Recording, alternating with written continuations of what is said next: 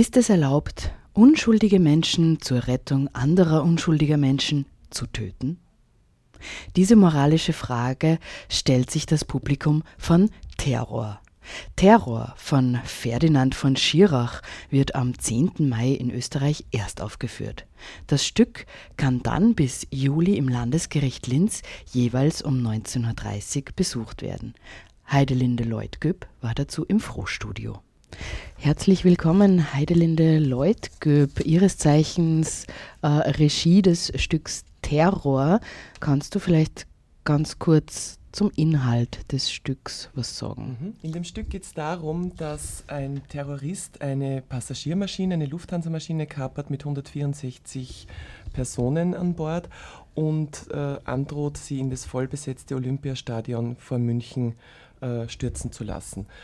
Die Luftabwehr wird natürlich sofort aktiviert und einer der Piloten schießt diese Maschine ab wieder einen, äh, einen Befehl, weil die dürfen das ja natürlich nicht einfach 164 Leute da abschießen.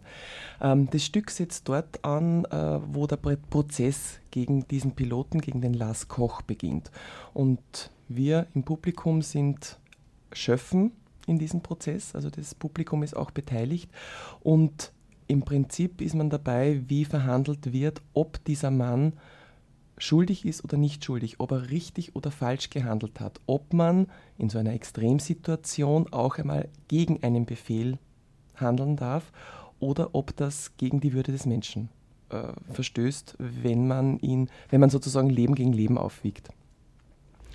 Dazu gibt es ja ein Gesetz im Dazu, Grunde. Ja, genau. Es gibt, auch, es gibt auch die Verfassung, wo drinnen steht, die Würde des Menschen ist unantastbar was auch impliziert, dass man nicht ein Leben gegen das Leben von 10, 100 oder Tausenden aufwiegen darf. Jedes Leben ist genau gleich wert. Und der Lars Koch, dieser Pilot, hat sich dafür entschieden, das Flugzeug abzuschießen, weil er sagt, das wäre das kleinere Übel.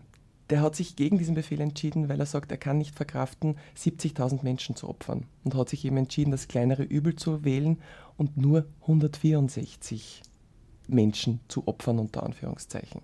Aber hat ganz klar gegen ein Gesetz verstoßen. Mhm. Und jetzt ist das Publikum aufgerufen, abzustimmen. Genau. Also das Publikum ist äh, in, in, in diesem Stück, also das ist auch vom Autor so vorgesehen, ist in diesem Stück in der Rolle des Schöffen.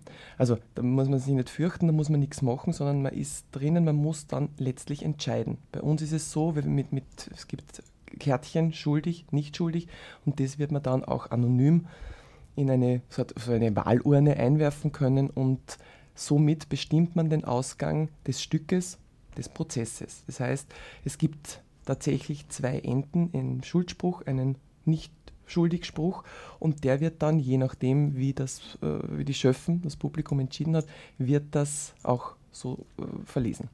Also das Stück ist ja in Deutschland schon relativ viel aufgeführt mhm. worden. Das Erfolgsstück des Herbstes 2015 Absolut. heißt es. Ähm, wie ist denn dort ausgegangen? In Deutschland ist es so, dass, dass da gibt es 25 Theater, glaube ich, oder, oder mehr, die das machen, ähm, dass so bei 59 Prozent für nicht schuldig ist. Also gar nicht wirklich, äh, naja, schon ein Theaterstück, aber mehr als ein Theaterstück, nämlich eigentlich ein Ereignis. Ich würde schon auch sagen, es ist, es ist vor allem bei uns, wir, wir spielen das ganze Jahr im großen Schwurgerichtssaal des Landesgerichts ähm, und alleine da geht es geht eigentlich beim Eingang schon los. Man kommt da rein, man muss durch die Sicherheitsschleuse, also jeder von den Zuschauerinnen und, und Zuschauern muss da durch. Äh, da wird auch die Tasche durchsucht, also ich würde auch raten, nicht allzu große Taschen mit vielen Reißverschlüssen mitzunehmen. Ähm, und dann ist man drinnen und dann ist man in diesem Gebäude und ist in diesem Schwurgerichtssaal und ich glaube ja, die wenigsten Leute sind da ja regelmäßig oder wann dann ist es unangenehm, wenn man möglicherweise einen Prozess hat oder wenn man ähm, als Schöffin oder als Geschworene ist oder Zeugin, sondern man ist halt mal, mal dort und es kriegt natürlich schon etwas sehr Realistisches, etwas sehr nahe an der Realität Also, und, und ich glaube, das ist, macht das schon sehr reizvoll. Und äh, was der Ferdinand von Schirach, der Autor des Stücks, einfach wirklich gut beherrscht, er ist ja auch Jurist, aber was er wirklich gut kann, ist, das so ein, quasi ein Destillat zu erzeugen aus einem Gerichtsprozess. Das ist, das ist jetzt nicht ewig lang und, und, und dauert wahnsinnig lang. Also es ist die Essenz und trotzdem ist es sehr nahe daran, wie eben so ein Prozess auch ablaufen würde. Und auch die Sprache trotzdem vereinfacht, so dass, dass wir das, die wir nicht Juristinnen und Juristen sind, auch verstehen. Und insofern ist, glaube ich, das Gesamtpaket, da reinzugehen, äh, da drinnen zu sein, abzustimmen, äh, auch ein Stück weit über das, äh, das, Schicksal eines Menschen zu bestimmen, ist, glaube ich, schon was sehr Besonderes. Wo, wo siehst du Parallelen jetzt zu dieser ganzen Entwicklung in Österreich? Ich glaube, dass das, das, das, das Thema ist, wie viel ist uns unsere Freiheit wert? Also ganz starkes Thema ist, wie viel von unserer Freiheit sind wir bereit zu opfern für unsere Angst. Ähm, Angst ist ja in, in, den, in den letzten Wochen, Monaten, fast schon Jahren ein ganz bestimmendes Thema geworden. Und wir sind, wir sind äh, ja bereit, viel von unseren Freiheiten aufzugeben. Und die Frage ist, wie viel? Wie weit lassen wir uns von unserer Angst treiben und ähm, wie viel Freiheit wollen wir auch verteidigen? Dar darum geht es in dem Stück sind wir bereit, äh, unsere, unsere Prinzipien über Bord zu werfen, weil wir so Angst haben, dass wir, dass wir von einer nicht greifbaren Macht überrollt werden? Oder sagen wir, wir haben uns diese Prinzipien in Jahrhunderten erarbeitet und, und die Menschlichkeit, die, die Mitmenschlichkeit, die, ähm, die Würde zu bewahren, ähm, und sind wir bereit, das zu opfern, weil wir so Angst haben, dass uns etwas passieren könnte? Das sind wirklich Fragen und es gibt in Wahrheit ja auch nicht die richtige Antwort. Man sagt, so ist es auch bei dem Urteil. Ähm, es gibt nicht das richtige oder das falsche Urteil. Es, es, es ist tatsächlich eine Gewissensentscheidung, es ist eine juristische Entscheidung und da gilt es abzuwägen. Weil ja dieser Lars Koch mhm.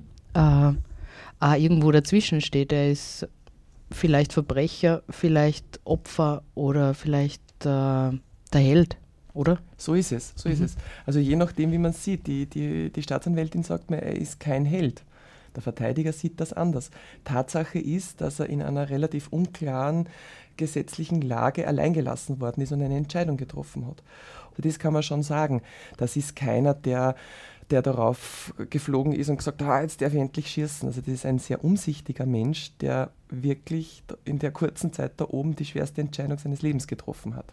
Möchtest du noch was zum Bühnenbild sagen? Wir haben die Location schon angesprochen. Mhm. Gibt es äh, irgendwelche zusätzlichen Elemente? Das ist auch das Besondere, es gibt gar nichts Zusätzliches. Dieser Gerichtssaal ist unser Bühnenbild. Ähm, es gibt keine zusätzlichen Scheinwerfer. Wir, wir, wir spielen mit dem, was da ist.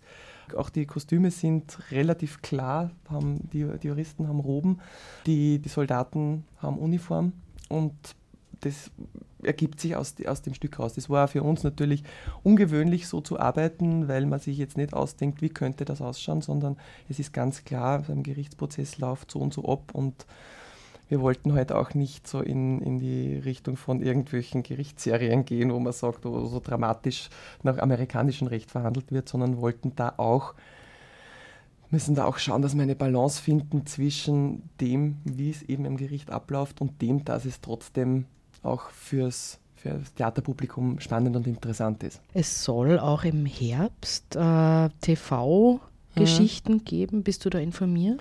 Äh, also einfach ist, für die breitere Ja, Masse das ist was, was ich, was, ich, was ich auch jetzt gelesen habe, dass der äh, Oliver Berben wird das, wird das produzieren. Das ist auch tatsächlich, wird, wird diese, diese Geschichte verfilmt fürs Fernsehen.